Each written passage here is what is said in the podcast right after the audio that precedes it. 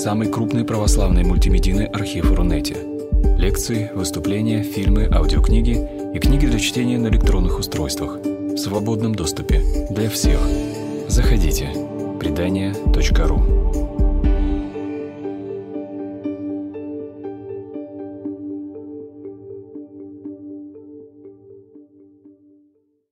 Сегодняшняя лекция проходит при поддержке организовано, я бы так сказала, не при поддержке, а организовано порталом предания благотворительным. И если вы хотите поддержать благотворительный фонд предания, то вы можете оставить пожертвование на сайте фонда. Там есть специальные ссылки, по которым это очень легко сделать. А наш сегодняшний с вами разговор будет посвящен произведению Клайва Стейплза Льюиса «Расторжение брака».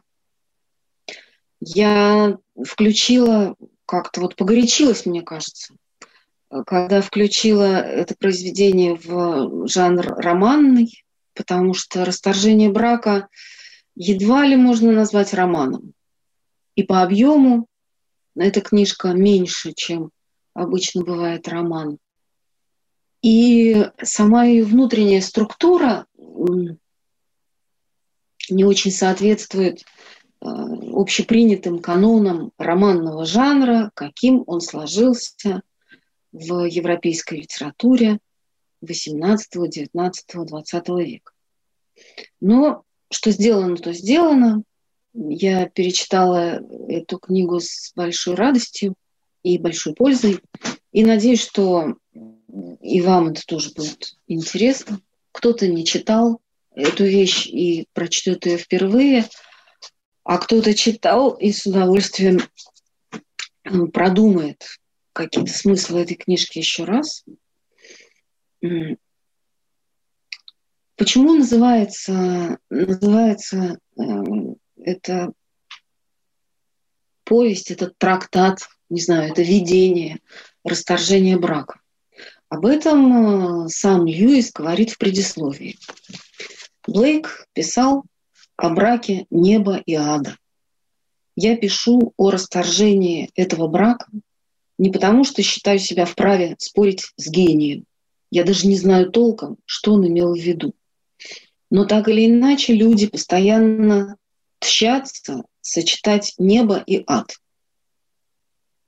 Они считают, что на самом деле нет неизбежного выбора, и если хватит ума, терпения, а главное времени, можно как-то совместить то и это, приладить их друг к другу, развить или истончить зло и добро, ничего не отбрасывая. Мне кажется, что это тяжкая ошибка. Ну и дальше он там развивает свои мысли. Но мне кажется, что процитированного уже достаточно. Расторжение брака это книга про ад и рай. И про то, что это такое, и как эти две духовные реальности соотносятся друг с другом. И действительно, э, смешивать ад и рай, как-то их немножечко э, воспринимать не слишком всерьез. Это свойство культуры нового времени. А, вот я вспоминаю сейчас одно хорошее русское стихотворение. Сейчас я вам точно процитирую, чтобы не, а, не ошибаться. Это стихотворение называется «Лютеранин», и написал его Осип Мандельштам, чей, кстати сказать, 130-й день рождения мы сегодня отмечаем потому что родился он в ночь со второго на третье, как он сам говорил. Так вот, э, в стихотворении «Лютеранин» Мандельштам говорит так, заканчивает он этот стих. «И думал я, витийствовать не надо. Мы не пророки, даже не предтечи, не любим рая, не боимся ада, и в полдень матовый горим, как свечи все это стихотворение, оно немножечко такой натютческий мотив про то, что молитесь Богу, в последний раз вы молитесь теперь, как Тютчев говорит о лютеранском богослужении. И здесь тоже такая немножечко суховатая, современно э, сдержанная э, религия представлена. Да? Вот. Все прилично, все благопристойно, без эксцессов. И вот мораль. Мы не пророки, даже не предтечи, не любим рая, не боимся ада, и в полдень матовый горим, как свечи. Ну, тут, конечно, мы вспоминаем апокалипсис и вот эти слова Господа о том, что если бы ты был холоден или горяч, но ты не холоден или, и не горяч. И теплохладность — это и есть единственный грех, который непростителен перед Господом. Так вот, э, «Расторжение брака» — это книга э, антитеплохладная, что ли, да? Это книга о реальности добра и зла, ада и рая. Но при этом эта книжка лишена такого плоского морализма, и еще она лишена э, такого, как бы сказать, христианского любопытства, потому что есть люди, которые, которые очень интересуются, как там на том свете. И, между прочим, вот из этого интереса, как там на том свете, и произошел тот жанр видений, о котором вот я пыталась сказать в аннотации к нашей лекции, в средние века был невероятно популярным такой тип э, повестей, благочестивых рассказов, когда вот герой там, предположим, в бою получил по голове, и ему кажется, что он умер. Во всяком случае, вот уже здесь и ангелы, и бесы, и какое-то у него происходит такое путешествие метафизическое, и он видит картины загробного мира, они очень яркие, а в конце ему говорят, что сейчас ты вернешься на землю, потому что все, что ты видал, ты видал не потому, что умер, а потому что Бог захотел тебе это показать. И ты вернешься и расскажешь людям в наставление ради их внутреннего совершенства о том, что, что их ждет. Этот жанр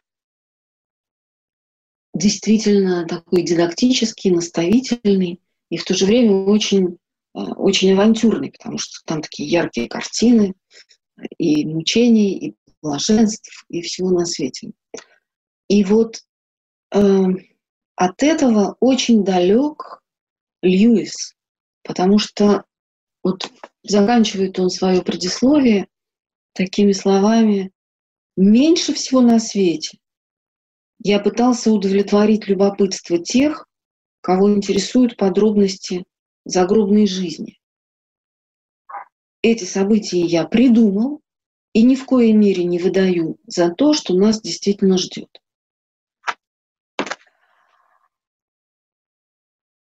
И это очень хорошо, потому что ну, один знакомый батюшка однажды очень иронизировал по поводу такой благочестивой книжки, где э, было рассказано о загробной участи э, наших усопших, и какие-то там описывались горницы в соответствии со словами Господа, что в доме моей отца моего обители много. Вот какие там горницы, кому Господь приготовил, как там кого будут размещать и все такое прочее.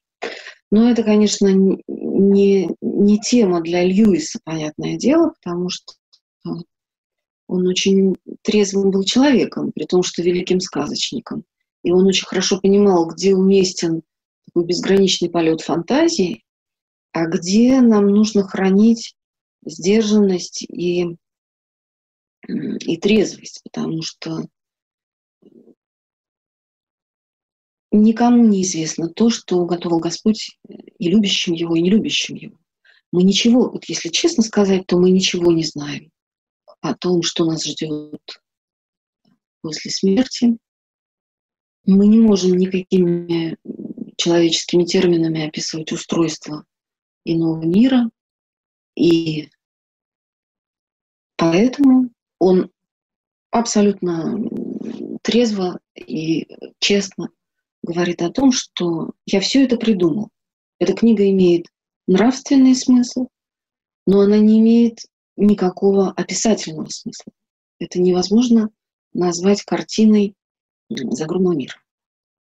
И однако, мне кажется, что именно в силу того, что Льюис так честно и просто отказывается от э, визионерства и, и такой простоватой мистики, именно поэтому ему удается, на мой взгляд, я совершенно не могу, как вы понимаете, я не могу быть экспертом по изображению загробного мира по понятным причинам. Да?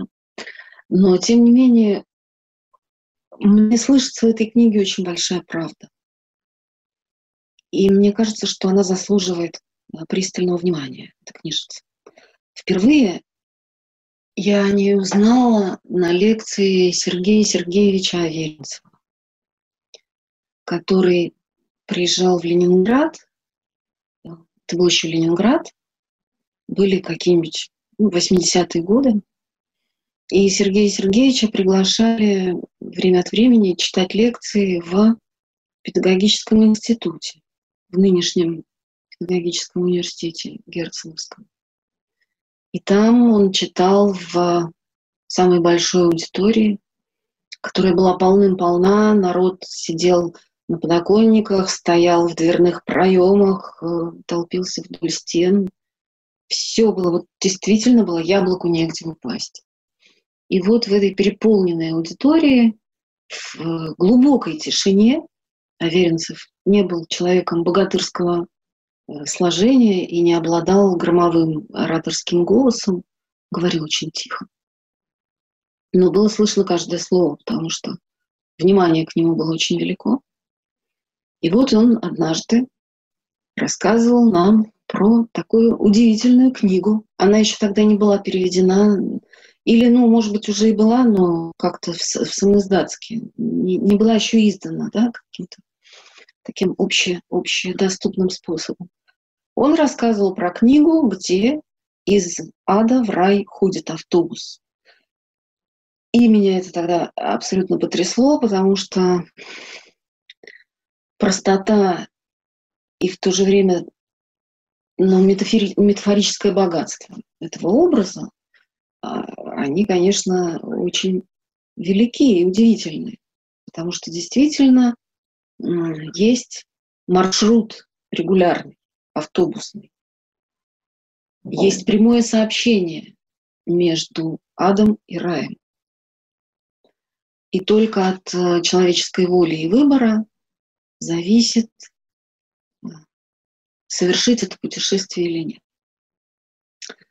Ну, я постараюсь обратить внимание на некоторые моменты этого текста, если говорить о сюжете, ну, те, кто уже читал, меня простят, ну, все-таки надо как-то да, сделать так, чтобы всем было что-то понятно. То есть там история такая, что человек оказывается на автобусной остановке, он садится в автобус, этот автобус привозит его в рай, ну или в какое-то преддверие рая, скажем так. И человек, рассказчик, который пишет эту историю от первого лица, он проводит некоторое время в этом преддверии рая, и везде он наблюдает людей, какие-то слышит их разговоры, и переживает довольно сложные чувства разнообразные по разным поводам. А заканчивается это тем, что он просыпается у себя дома. Утро, плакал я, утро застало меня, а я только призрак. Свет обрушился на меня всем своим весом. Складки одеяния, ну, он прячет лицо в складке одежды своего учителя, который является его проводником по раю. Складки одеяния стали складками старой, залитой чернилами скатерти, в которую я вцепился, падая со стула. Тяжелые слитки света моими книгами. Я лежал в холодной комнате у черного остывшего камина, и часы били трижды над моей головой. То есть последние вот эти слова э, повести говорят о том, что перед нами описание сновидения. Но это такой сон из э, тонких снов, да, значительных, исполненных всяческого смысла. Так вот, на некоторых моментах вот этого сновиденного путешествия мне бы хотелось сегодня остановиться. И вот еще, прежде чем мы начнем, ну, какие-то перечитывать любимые страницы текста, я хочу вот какое сделать замечание. Вот есть такой способ отношения к великой литературе, разной, художественной, философской, и к богословской литературе, к самому Евангелию, когда мы используем цитаты как такие кирпичи. И этими кирпичами можно, ну, например, сделать более основательным собственное суждение. Да? Вот поставить таких цитат, кирпичей, и на них строить свое здание. Вот хорошо. Можно такой кирпич использовать для того, чтобы бороться с оппонентом. Так, дайте ему по голове цитаты из какого-нибудь мудреца. И он, как говорил Достоевский, стушуется и э, даст задний ход. Можно так. Но самый все-таки, но понимаете, при, в любом случае при этом подходе мы эти цитаты используем как какие-то монолитные истины в самих себе уже вот э, зацементировавшиеся. А можно относиться к цитатам и вообще к чужим текстам как к репликам в диалоге, понимаете, как такому поводу для самостоятельного размышления, как к тому, что пробуждает нашу собственную мысль. И мне кажется, что Льюису как-то больше подходит вот этот второй способ. То, что я сегодня буду вам предлагать, какие-то вот эти цитаты, э, какие-то странички, сценки из этого замечательного произведения, я буду делать не потому, что мне кажется, что это там какая-то вот прямо вот богословская истина в последней инстанции. Не поэтому, а потому что здесь есть о чем подумать. Это текст, который взывает к каждому из нас, потому что в конечном счете нам придется вот эти вопросы отношения к добру и злу, к собственной судьбе посмертной решать самостоятельно. Никто за нас этого не сделает. Как говорит христианская традиция, наша жизнь — это постоянный выбор. И в конечном счете то, что нас ожидает впереди после этой жизни земной, это тоже наш свободный выбор и результат земных выборов. И, как утверждает Льюис, и тут я скорее склонна с ним согласиться, это длящийся рост души и продолжающееся созревание жизненных сил. Да? Поэтому эта книга не может восприниматься как какой-то богословский трактат, облеченный в такую квазилитературную форму. Да? А это очень свободное, очень такое горячее, как раз вот живое размышление человека о том, что лично ему бесконечно интересно, и мы можем на это ответить только своим собственным отношением, своим собственным размышлением. Вот, мне кажется, что это важно сказать, прежде чем мы с вами начнем заглядывать на эти странички. Ну, давайте, вот самая первая сцена. С чего все начинается? Почему-то я ждал автобуса на длинной уродливой улице. Вот так мы иногда пересказываем свои сны. Да? Мы говорим, что почему-то я был, там, не знаю, на Дворцовой площади, ну, или еще где-то. Почему-то я ждал автобуса на длинной уродливой улице. Смеркалось, шел дождь. По таким улицам я бродил часами, и все время начинались сумерки, а дождь не переставал. Время словно остановилось на той минуте, когда свет горит лишь в нескольких витринах, но еще не так темно, чтобы он веселил сердце. Сумерки никак не могли сгуститься во тьму, а я никак не мог добраться до маломальски сносных кварталов. Куда бы я ни шел, я видел грязные меблерашки, табачные ларьки, длинные заборы, с которых лохмотьями свисали афиши, и те книжные ловчонки, где продают Аристотеля. Людей я не встречал. В городе как будто не было никого, кроме тех, кто ждал автобуса. Наверное, поэтому я и встал в очередь. Странный такой город, вот в котором находится наш герой. Такая какая-то унылая, унылая повседневность в ее самом худшем варианте.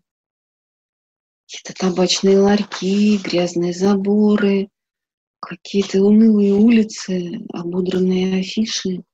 И все это довольно грустно. Люди тоже такие же, какие-то невразумительно враждебные и, и унылые бесконечно. Там наступит такой момент, когда он взглянет в зеркало в автобусе. Он говорит, я смотрел на лица людей, сейчас я постараюсь это сразу найти. Вот, автобус был залит ярким, жестким светом. Но это уже когда они приближаются к краю, потому что в сумерках там действительно непонятно, э, какое лицо там, румяное или бледное, да, старое или молодое, там, доброе или злое, даже сильно ты не разглядишь. А вот они уже, когда подлетают к небу, наконец-то свет пролит на лица людей. Автобус был залит ярким, жестким светом. Увидев лица моих спутников, я содрогнулся. Одни были иссохшие, другие распухшие, одни по-идиотски злобные, другие совершенно пустые, но все какие-то линялые и перекошенные. Казалось, если свет станет ярче, они развалятся на куски. В автобусе было зеркало, и я вдруг увидел свое лицо. А свет все разгорался. Вот мне кажется, это очень здорово, что он не говорит о том, что он увидел в зеркале, каким было его лицо. Но я подозреваю, что каждый из нас знает, какое лицо он увидел. Однажды со мной была такая история. Я работала экскурсоводом когда-то в юности. И вот однажды, ну, едучи с работы, уже после экскурсии, да, вот как-то погруженная в какие-то свои мысли, может, не очень веселые, я вдруг случайно посмотрела в зеркало и увидела собственное лицо. И это было большое потрясение, потому что мне казалось, что я, ну, такой прям вот приличный более-менее человек, а это лицо было ужасно. Оно было сухое, холодное, жесткое, довольно-таки злое. И, ну, как-то это заставило меня вообще задуматься о жизни и о том, как, как велико расстояние между тем, что мы о себе думаем, и между тем, что видят в этот момент не только другие люди, но то, что ты увидишь сам, если заглянешь в честное зеркало. Так вот, ничего хорошего ни в этом городе, ни на этих лицах нету. Город этот призрачный. Там для того, чтобы что-то получить, достаточно об этом просто подумать. И у тебя это будет. Но оно будет такое дырявое, ну, как бы из дыма сделанное. И, между прочим, когда я вот раньше читала это, э, стоит подумать, и оно уже появилось, то, ну, у меня были какие-то, может быть, другие ассоциации. А сейчас, ну, я же знаю, что в большой моде так называемая визуализация. Если вы чего-то хотите, то вам надо об этом очень много думать. Ну, например, если вы хотите большой дом, то вам надо регулярно думать, прям вот, вот в деталях представлять себе этот дом, и он у вас появится. Но это как-то, на мой взгляд, слишком похоже вот на эту самую адскую логику, когда ты помечтал, и тебе уже раз, и все вот это выдали. о чем-то помечтала. Людей в этом городе мало, потому что они не хотят друг друга видеть. При этом, чем человек крупнее, чем масштабнее исторически его деяния, тем э, дальше он находится от всех остальных.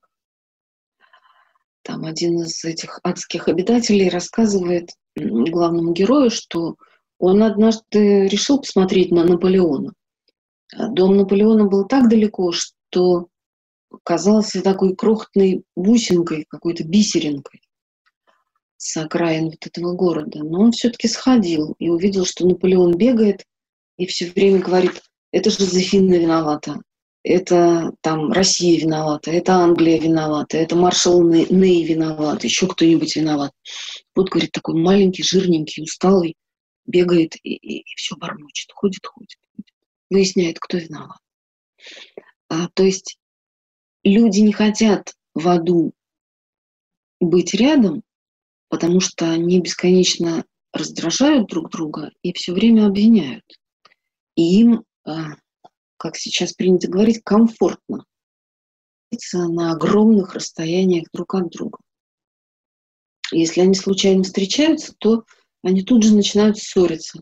Поэтому очередь, э, которая собралась к воскресному вот этому автобусу, очень быстро редеет.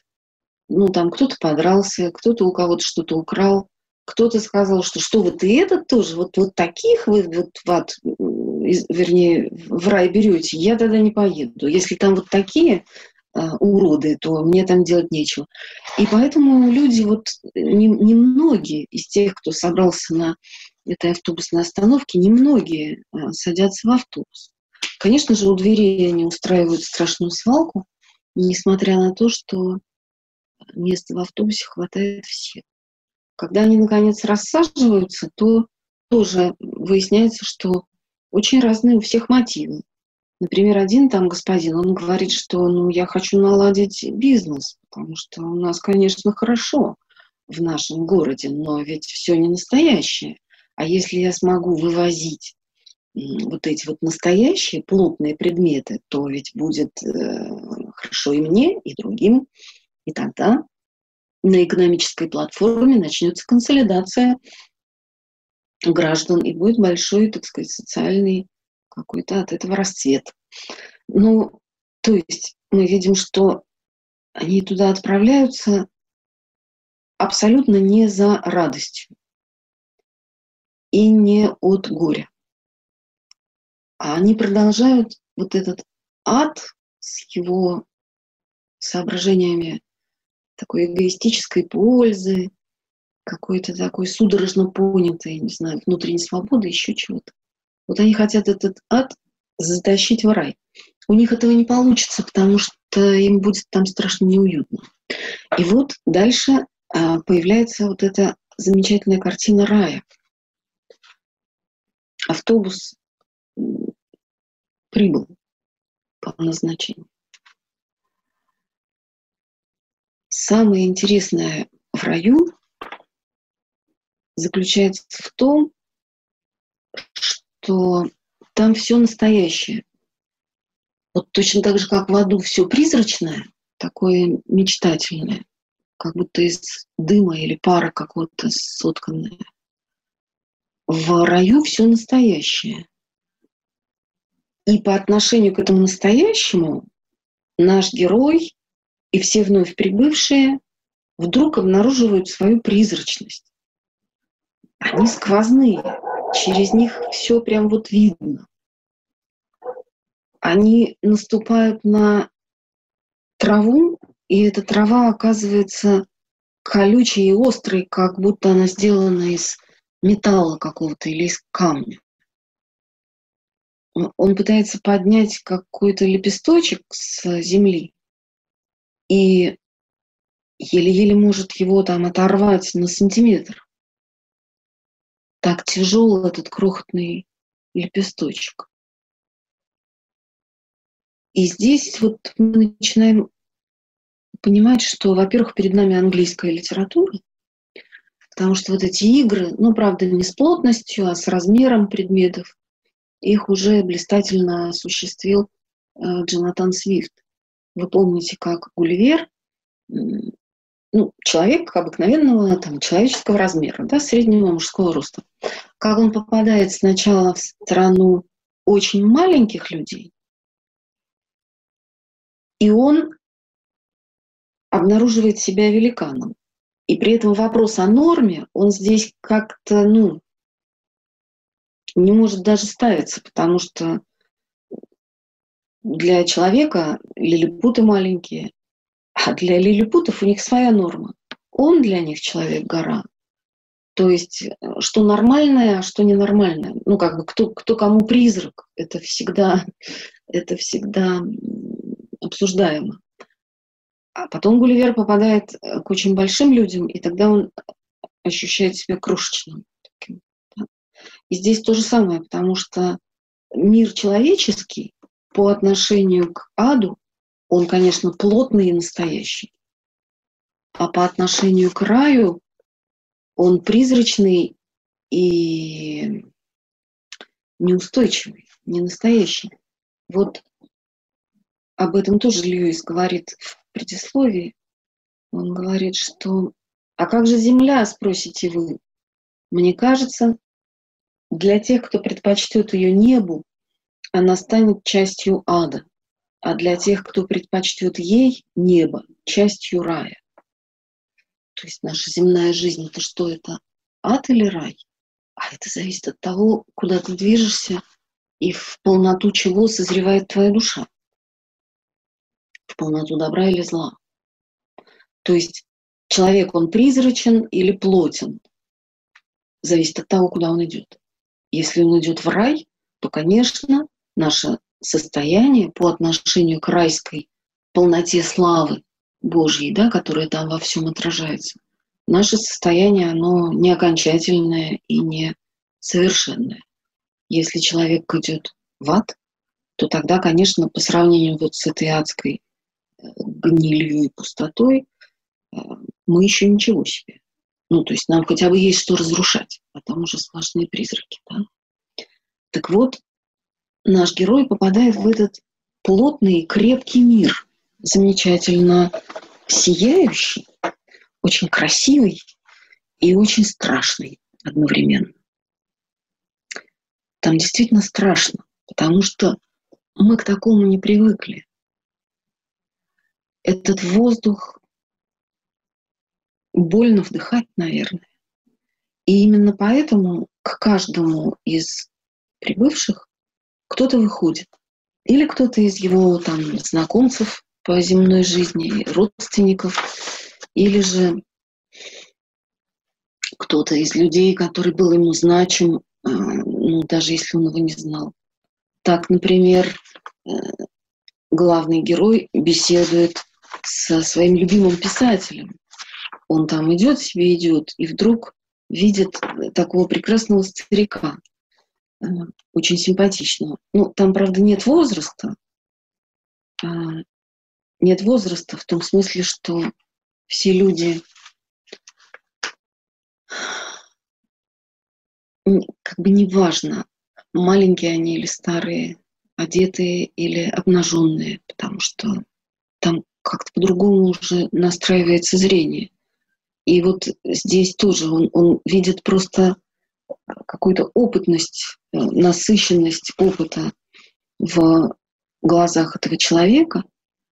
Глаза у него были зоркие, словно он долго жил в пустынных местах. И я почему-то догадался, что их окружали морщины, пока бессмертие не умыло его лица. И этот старик ему говорит, присядь, давай поговорим. А он говорит, ну я вас не знаю. А этот говорит, меня зовут Джордж Макдональд. И тут, о Господи, закричал я, значит, вы мне и скажете, уж вы-то не обманете меня. Сильно дрожа, я стал объяснять ему, что значит он для меня. Это, конечно, некоторая аллюзия к а, божественной комедии, потому что проводником Данте по а, мирам иным является его любимый писатель Вергилий. А Льюис своего любимого писателя, одного из любимых, Джорджа Макдональда, упоминает, потому что этот сказочник, этот романист XIX века для него был таким очень важным персонажа. Он говорит, что вот Беатриче э, Данте дала новую жизнь, а для него, для э, Льюиса, какое-то первое знакомство со Христом началось, как ни странно, с таких сказок, сказочных повестей этого самого Макдональда. То есть а у кого нет никаких близких людей, любимых писателей, ну, тех встречают ангелы-хранители. Получается, что каждый человек, который попадает в этот самый прекрасный мир, он не одинок. Ему высылается помощь и поддержка.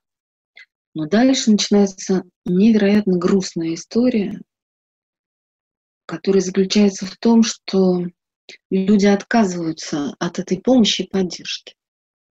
Ну, например, там а, наблюдает герой, что к одному из этих пассажиров автобуса выходит некий такой сияющий дух и говорит, идем, я пришел за тобой, я пришел, чтобы тебе помочь пройти путь, потому что они встречаются там где-то в преддвериях рая, а сам рай далеко впереди, они видят впереди не то облака, не то сияющие горы, к ним надо очень долго идти.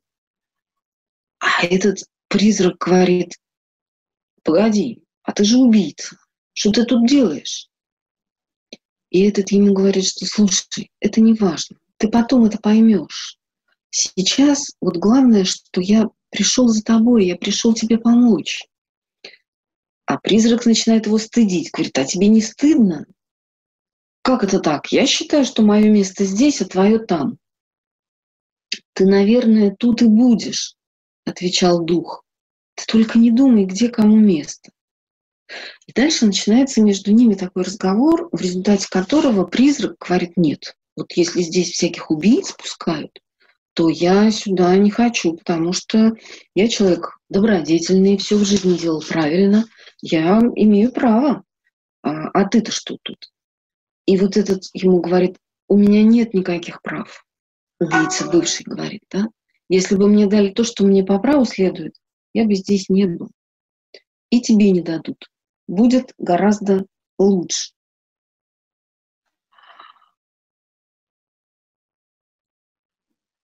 Вот. То есть история про то, что человек отказывается от входа в, в рай практически. Не потому, что его туда ну, кто-то там не, не пускает, а потому что человек не принимает по своей собственной свободной воле, не принимает а, рая. Он говорит, если здесь такие, то я не приду. Но тут нам же нужно вот о чем помнить, о том, что это только в аду исполняются все наши желания. Я что-то там помыслил, и тут же оно и получилось. А рай обладает плотностью и крепостью. И мы можем войти в рай только на Божьих условиях.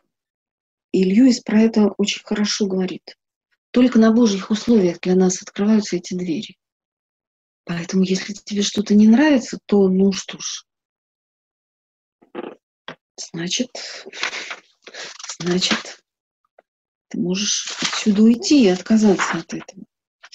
Вот я тут помню, была очень хорошая цитата по этому поводу, но как, когда найду, обязательно ее вам скажу. Так вот, другая пара. И дух уговаривает э, призрака. Он говорит, поначалу тебе будет больно. Истина причиняет боль всему, что призрачно. Но потом у тебя окрепнут ноги. Идем. А самое забавное, что эти двое — это бывшие священники, я так понимаю. Ну, может быть, там богословы. И он говорит, идем, вот пока тебе трудно, потому что ты призрачный, но ты привыкнешь, все будет хорошо. Ну, занятное предложение. Обдумаю, обдумаю. Конечно, без гарантий рискованно. Я хотел бы удостовериться, что там у вас я могу быть полезен, а дальше совсем смешно. Могу развернуть дарованные мне Богом дары, что там возможно свободное исследование, царит, я бы сказал, духовная жизнь. Нет, сказал дух, ничего этого я тебе не обещаю. Ты не принесешь пользы, не развернешь дарований, ты получишь прощение. И свободное исследование там не нужно. Я веду не в страну вопросов, а в страну ответов. И ты увидишь Бога. И вот это тоже очень интересно, потому что а, оказывается, что религия может оказаться, и вот для этого персонажа, для этого призрака оказывается непреодолимым препятствием на пути к Богу. А вот ему хотелось бы что-то пообсуждать, как-то побогословствовать. Он говорит, а у нас там есть богословский кружок, в аду у них богословский кружок, у нас там интеллектуальная жизнь, а мы там обсуждаем, а мы делаем доклады. А этот ему говорит, здесь нет религии, здесь Христос, здесь нет философии. Иди и смотри, ты увидишь того, кто реальнее всех фактов. Но это почему-то не устраивает человека, который а, очень привержен разговорам, богословским рассуждениям и так далее. Вот посмотрите, как это все остроумно и, и здорово. Потому что любовь к религии может привести человека в ад. Потому что если ему религия интереснее, чем Бог, то он в рай не войдет. Ему так вот, ему захочется и дальше обсуждать какие-то вопросы, ставить какие-то проблемы, проблемы ставить. Другая есть история про даму, которая страдает излишней стыдливостью и говорит, ай-яй-яй, я не могу сюда войти, потому что я прозрачная. Вы все меня видите.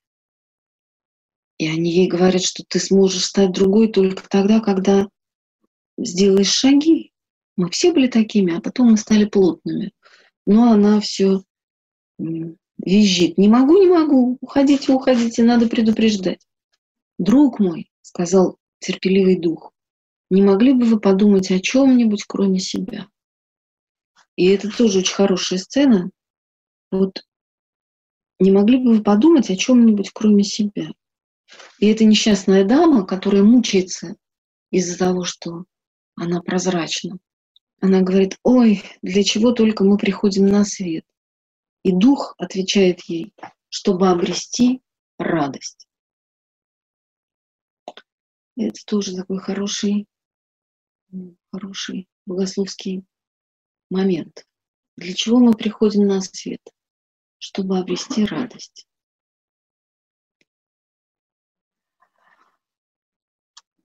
Ну, радость и вообще под подозрением бывает частенько. А уж тем более она под подозрением у людей религиозных, которым кажется, что надо все оплакивать и купать что-то страданиями своими. Но для Льюиса, кстати сказать, нельзя сказать, что Льюис не был человеком страдающим. Вообще-то его жизнь совершенно не была безоблачной, легкой и самых разных страданий и телесных, и нравственных. Он претерпел много. Но почему-то он всегда делал вот этот шаг от страдания к радости, от э, Голгофы к воскресению. Нам не надо искать Голгофы, потому что она сама нас найдет. Она каждого из нас находит многократно. И, и как-то проблематизировать страдания, но это не нужно, потому что оно все равно переполняет жизнь каждого из нас. Мы страдаем сами, мы страдаем за ближних. Когда мы видим, что происходит в мире, то это нас далеко не всегда наполняет безмятежностью и весельем. И задача христианина — это радость. Апостол Павел нам сказал, всегда радуйтесь. Что он имел в виду? Апостолу Павлу трудно заподозрить в том, что он бегал от страданий своих и чужих. Но тем не менее не слезы, а радость он ставит нам как задачу. Да, и он говорит, молитесь, благодарите. Ну, радуйтесь, молитесь, благодарите. Да, вот эта тройная формула.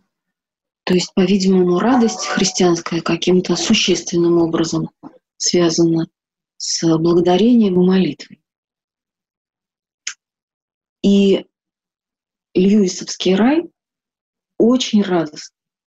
Он действительно просто переполнен светом и радостью. Но эта радость горька вот на этом краю рая, потому что, потому что мы видим, как непосильна эта радость, как она не нужна, что самое обидное. Не только в том дело, что она непосильна, но она еще и не нужна тем людям, которые ее отвергают.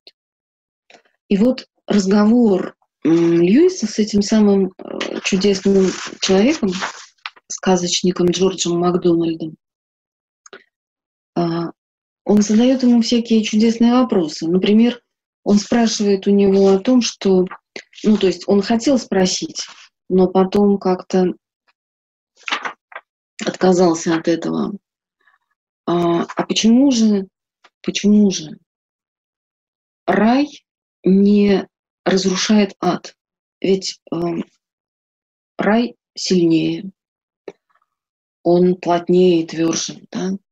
И почему вот эта райская сила, воинство духовного не обрушится на ад, не сокрушит его? Почему?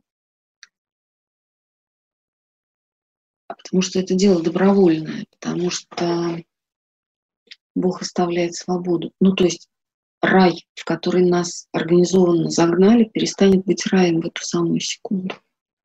Рай, который ведет войну против ада, превращается в департамент ада перестает быть самим собой.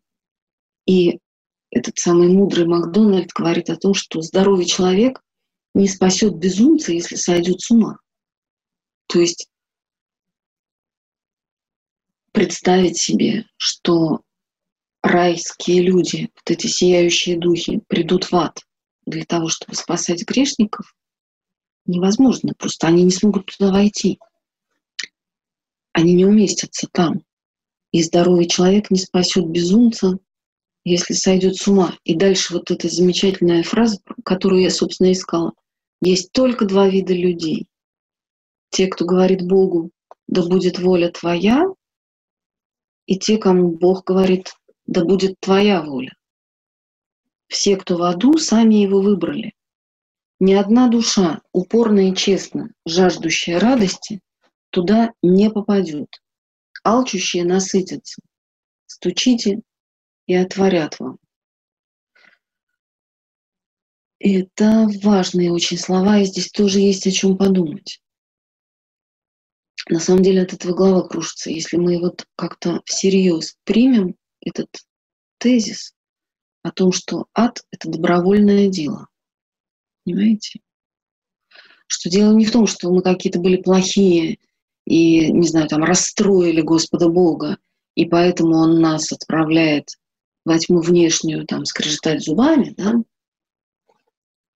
он-то готов принять каждого, потому что если Богу есть хотя бы точка, которую мы добровольно отдаем Ему, то Он на этой точке утвердится и спасет нас. Для Бога нет ничего невозможного. Но ужас и реализм такой христианского пути заключается в том, что мы выбираем ад. Люди выбирают ад. И выбрать ад очень легко, потому что если ты не говоришь Богу, да будет воля твоя, то Бог, который уважает нашу свободу, он скажет, ну тогда да будет твоя воля. И вот тут-то нам и придется тяжело. И здесь мы снова можем вспомнить Данте Алигьери, потому что в Дантовом аду исполняются желания. Кто хотел много золота, получает много золота. Кто хотел страстной любви, получает страстную любовь. Кто упивался пламенем гнева, тот получает пламя гнева. Ужас э, и, и справедливость ада заключается в том, что каждый получает то, что он избрал. Бог никому не дает никаких замысловатых э, дисциплинарных наказаний. Только то, что ты выбрал, ничего другого. И этот выбор довольно суров, потому что, потому что если мы не исполняем волю Божью, то мы оказываемся в пропасти собственной воли. У нас нет ума для того, чтобы желать того, что нам спасительно и, и прекрасно. И вот, что именно выбирают те, кто не остался, спрашивает наш герой. Ну вот, те люди, которые не хотят выбрать рай, его плотность, тяжесть и вот эту непреложность Божьей воли. Да? Что именно они выбирают? Мильтон был прав, ну, имеется в виду «Потерянный рай» поэма Мильтона, да? Сказал мой учитель, «Всякая погибшая душа предпочтет власть в аду служению в раю. Она что-нибудь да сохранить ценою гибели, что-нибудь доценит, больше радости, то есть больше правды. Вспомни, испорченный ребенок скорее останется без обеда, чем попросит прощения. У детей это зовется капризами, у взрослых есть этому сотни имен. Гнев Ахилла, горечь Кориолана, достоинство, уважение к себе. Смотрите, вот казалось бы, достоинство, уважение к себе, принципы, а, идеалы, высокие ценности, с которыми мы готовы идти в бой. Нам кажется, что это все такие отличные вещи. Ну, а как же без этого-то? Но оказывается, что это верная дорога в ад. Вот в чем, вот в чем печаль.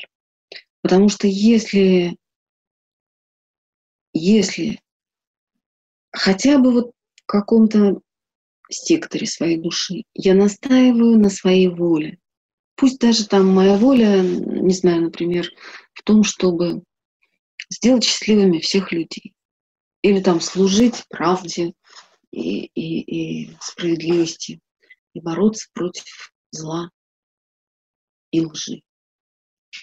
Вот если я вот на этом стою каменно и не, и не допускаю Бога в этот сектор своей священной правоты, я рискую.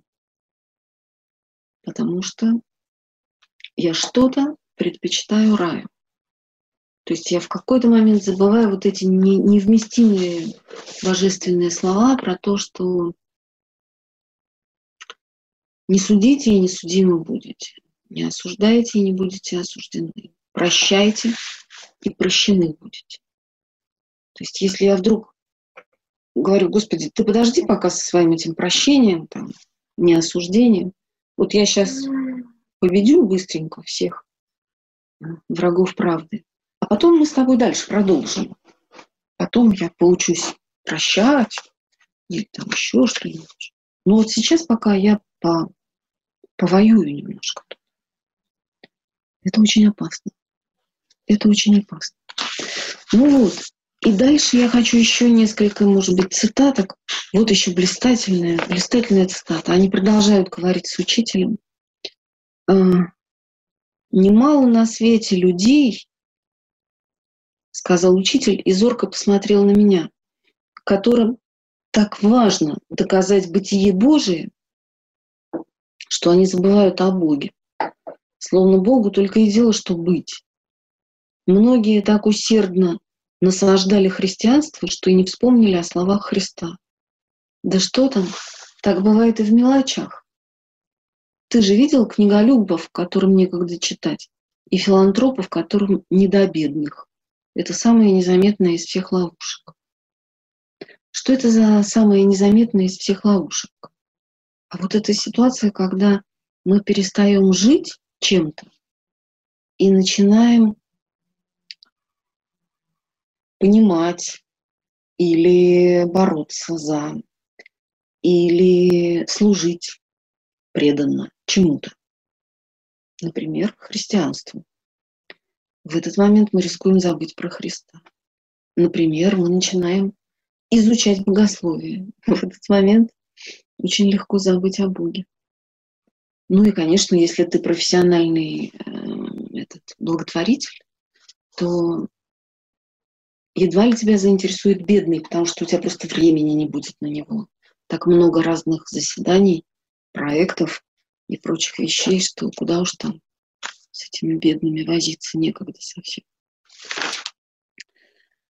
В общем, вы видите, что Льюис, он все время предлагает нам э, простые ситуации, сюжетные и такие мыслительные, которые разрушают стереотипы, которые не дают нам э, закостенеть в каких-то в каких-то готовых формулировках.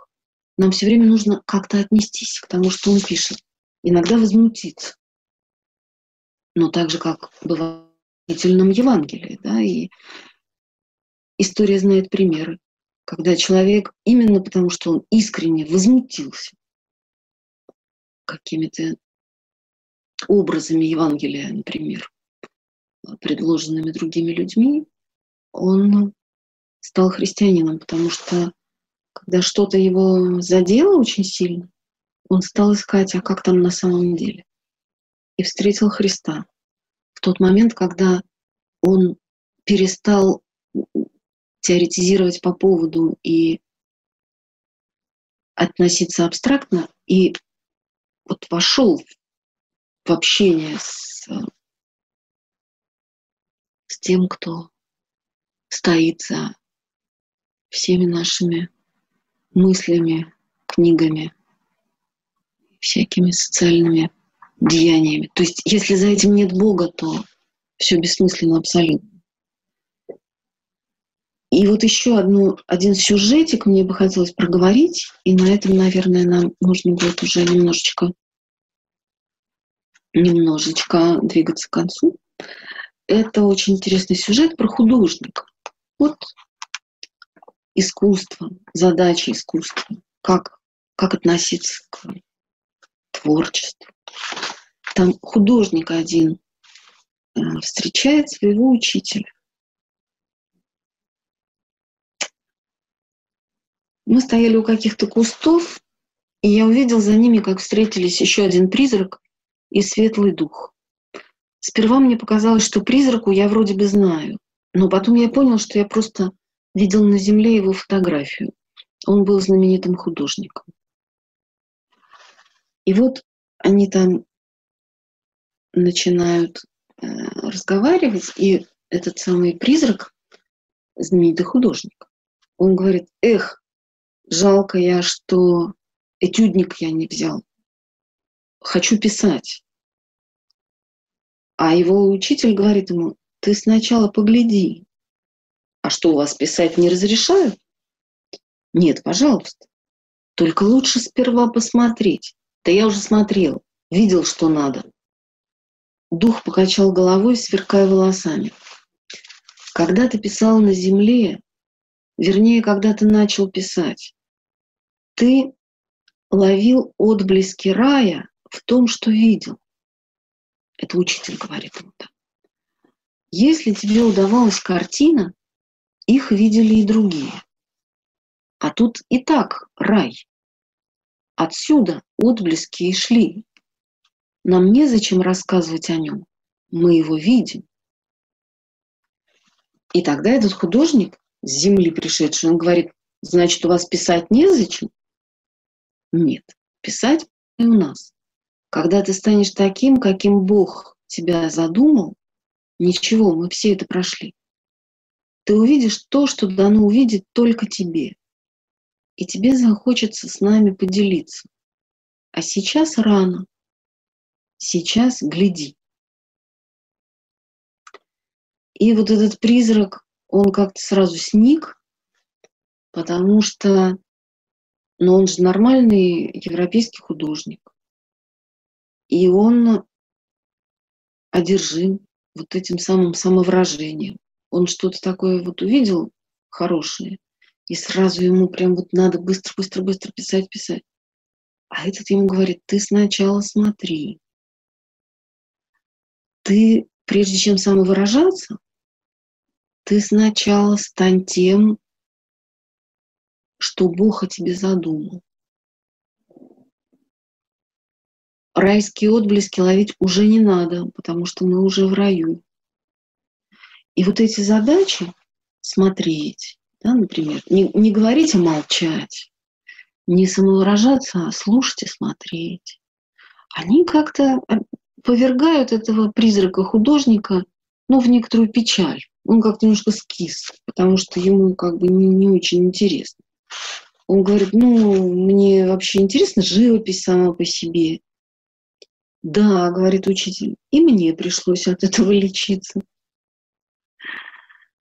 Понимаешь, никто не останавливается на искусстве ради искусства. Потом уже любят только самого себя и свою славу. И дальше он говорит, это воспаление снимает источник, который там в горах. Там дух. Он холодный и чистый. Когда из него напьешься, забываешь, кто написал картину, ты или не ты. Просто радуешься. Не гордишься, не скромничаешь, а радуешься. Великолепно, откликнулся призрак без всякого пыла.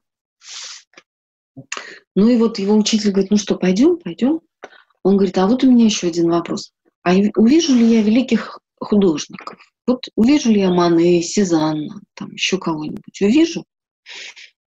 А этот говорит, ну, если они у нас, то увидишь. А ученик говорит, как это вы не знаете, у вас или не у вас? А Учитель говорит, да нет, нас там много. И этот говорит, ну что значит много? Вы что, не знаете самых знаменитых людей? А учитель говорит, да у нас все интересные, у нас все знаменитые. И это, конечно, сразило художника. И он говорит, нет, нет, нет, я возвращаюсь, у меня долг перед искусством, я лучше пойду напишу манифест, издам газету, что-нибудь еще нарисую. И он убегает. И вот это тоже очень здоровская сцена, такая прекрасная, потому что потому что здесь ведь не только об искусстве и об эстетических ну, каких-то расстановках, как они есть в современном мире и как они могут быть. Здесь еще и о том, что каждый из нас слишком занят собой. То есть в конечном счете вот радикальнейшее препятствие для вхождения в рай — это мы сами. И тут, конечно, я не могу не вспомнить вот эти слова, очень объемные, евангельские, когда Господь говорит о том, что отвергни себя, и возьми крест свой, и следуй за мной. Да? И он говорит, что кто не отдаст душу свою ради меня и Евангелия, тот не, не сможет за мной последовать. То есть во всех вот этих словах Господних есть э, важная вот эта самая составляющая. Что это значит «отвергни себя»? Что это значит? А это означает как Льюис говорит здесь, забываешь, кто написал картину, ты или не ты. Просто радуешься. Не гордишься, не скромничаешь, а радуешься. То есть отвергни себя — это, ну там много можно всяких разных смыслов и значений в этом видеть. Но один из смыслов, одно из значений заключается в том, ну как я это сейчас слышу и там не претендую совершенно на какие-то исчерпывающие суждения, но просто мне кажется, это там тоже есть, заключается в том, чтобы э, поставить себя в ряд всех остальных существ и даже вещей. Льюис про это говорит в другом своем прекрасном произведении, в письмах Баламута. Да? Он говорит о том, что очень здорово, когда человек может построить самый чудесный в мире собор дивной красоты, и сложности, и величия. И при этом радоваться не больше, не меньше, чем если он видит водопад, слона или какой-то шедевр, сделанный другим. То есть освободиться от гнета э, собственной значимости. Любить себя не больше и не меньше, и не меньше, чем слона и водопад. Это духовная задача большой сложности. Но при этом, по-видимому, в этом единственный путь к простоте, вот к той самой евангельской простоте, которая, которая делает нас похожими на детей. Так вот, давайте мы заглянем в конец книжки. Там много еще всего интересного, но ну, просто невозможно про все сразу. Ну вот конец книжки, самый конец.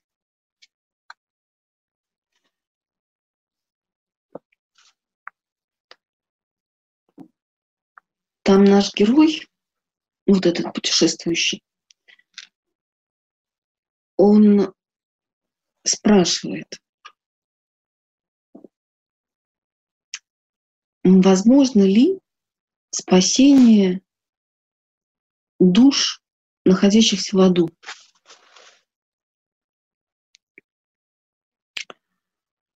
И учитель ему говорит, погибшая душа бесконечно мала, ее почти нет. Она совсем усохла, замкнулась в себе. Бог бьется об нее, как звуковая волна об уши глухого. Она сжала зубы, сжала кулаки, крепко зажмурилась. Она не хочет, а потом и не может давать, вкушать, видеть. Это очень похоже на последний круг ада у Данте Алигьери, где находится большое ледяное озеро. То есть вот этот самый эгоизм а, злобы, зла, приводит к тому, что душа становится такой ледышкой. Она усохла, замкнулась в себе. Сейчас, простите, Ради. Все в порядке? Ну все, обнимаю тебя, у меня еще занятие. Давай. Угу. Пожалуйста, извините, просто был важный звонок. Так вот, значит, эта душа, смерзшаяся и, и засохшая, неприступна, а, а об нее Божья любовь бьется, как звуковая волна уши глухого. И тут наш герой полный сострадания. У нас у всех есть какой-нибудь такой засушенный, отмороженный и бесконечно дорогой нам человек, да, про которого мы думаем, а что же будет? -то? Значит, никому до нее не достучаться. И учитель отвечает, только высший из всех может так умолиться, чтобы войти в ад. Чем ты выше, тем ниже можешь спуститься. Человек способен привязаться к лошади, но лошадь не привяжется к мыши. Один Христос спустился туда, к ним. Ну, имеется в виду вот эта история про Великую Субботу, да, исхождение Господа в ад. А герой наш спрашивает, спустится ли он туда снова. И учитель ему отвечает, время здесь не такое, как на земле.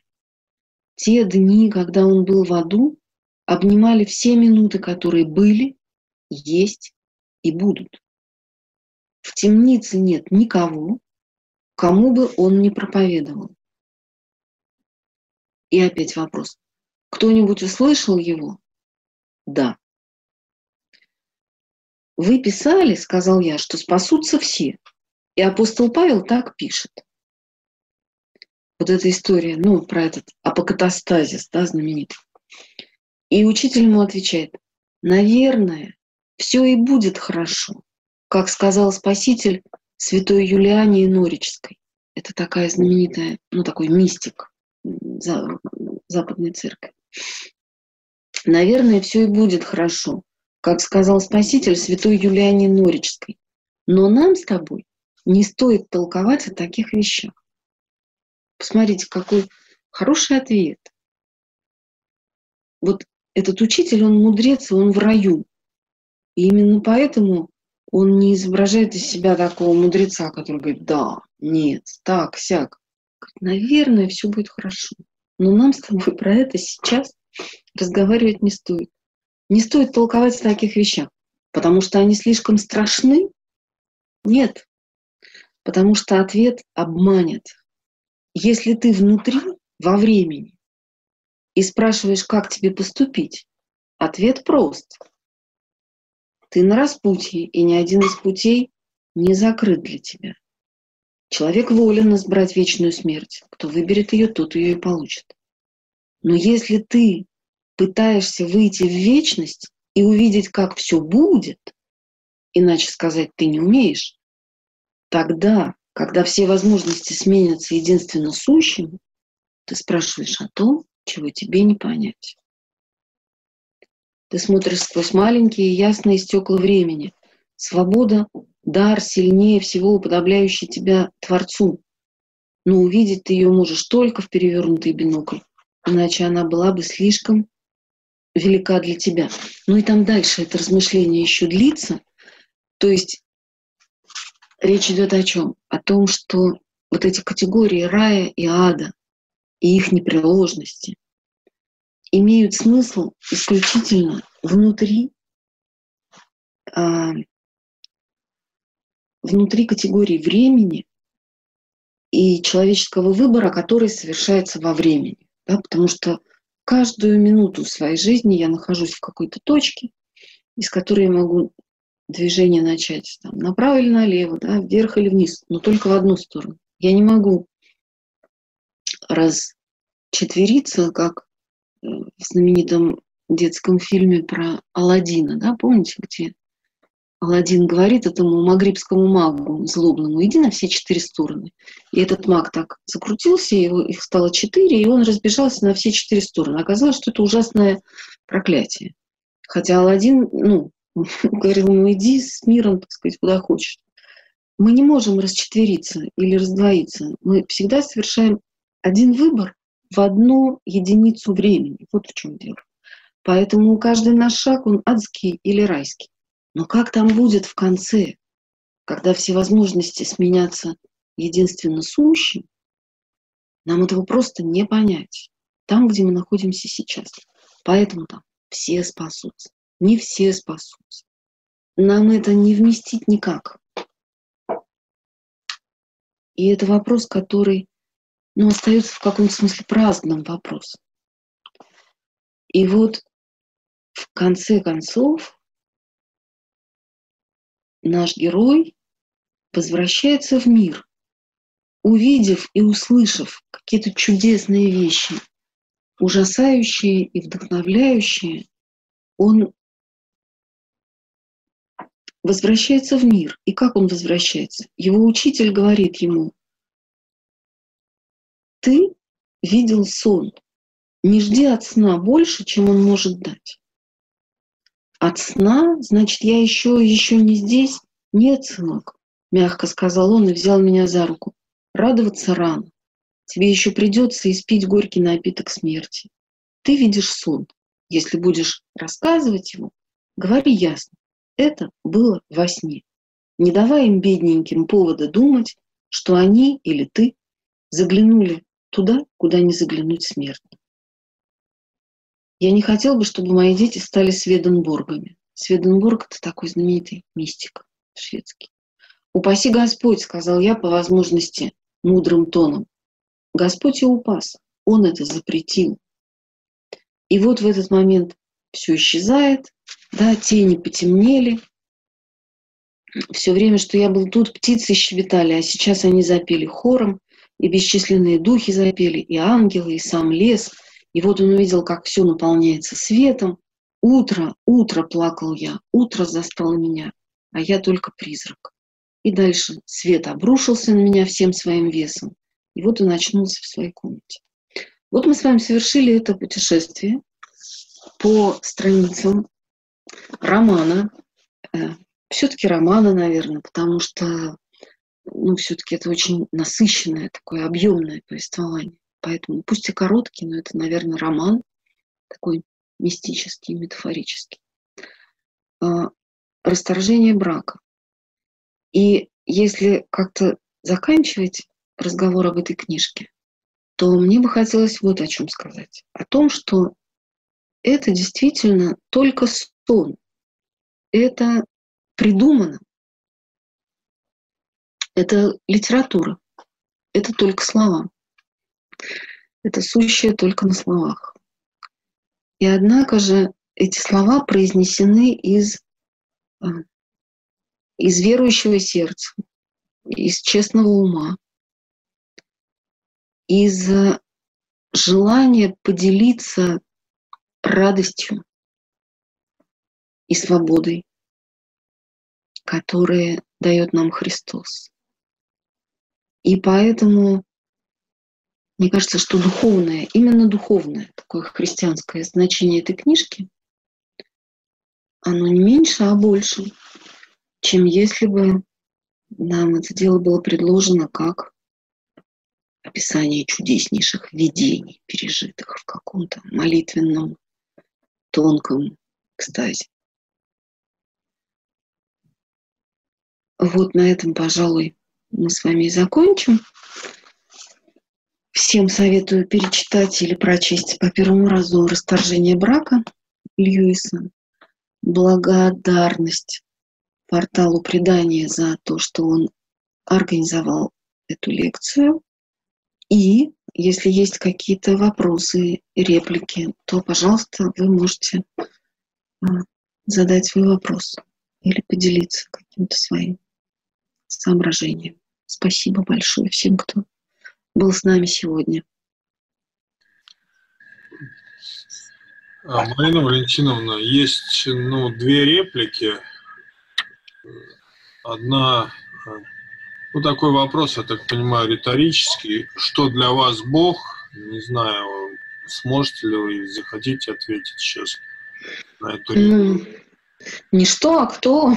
Ну да, там следующая реплика была другой есть слушатель, зритель поправил, кто. Да. да. Я могу очень коротко сказать, что царь и Господь, то есть ну, Бог для меня царь и, и тот, кому, кто определяет мою жизнь, вот Отец. Вот. Ну, как и для любого христианина, наверное, да, это тот, кому мы пытаемся служить, и в то же время тот, кому мы бесконечно и нераздельно доверяем, потому что без него нашей жизни не существует вовсе. Вот.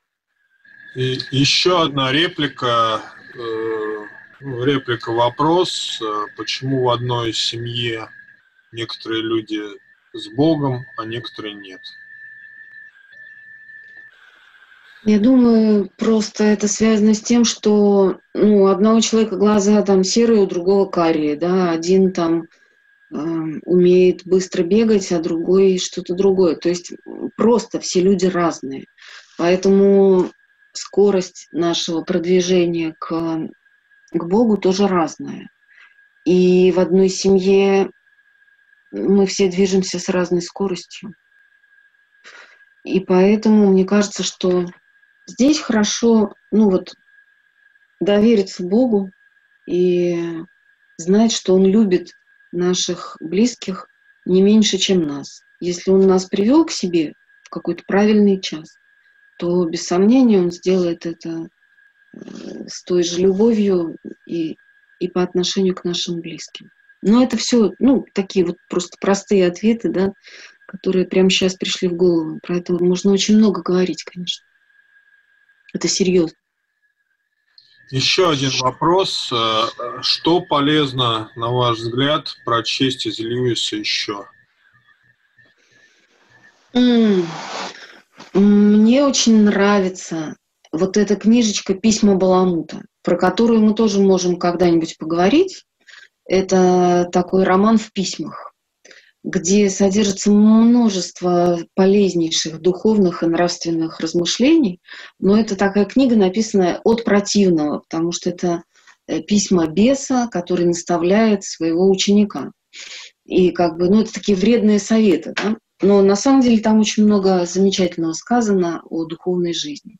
Я очень люблю, конечно же, Нарнию, вот этот сборник сказок для детей. Ну, это такая длинная эпопея из семи сказок, где, как мне кажется, в очень мудрой и, и, и такой деликатной форме э, христианское учение представлено для детей, но это и взрослым полезно перечитать. Ну, всегда полезно.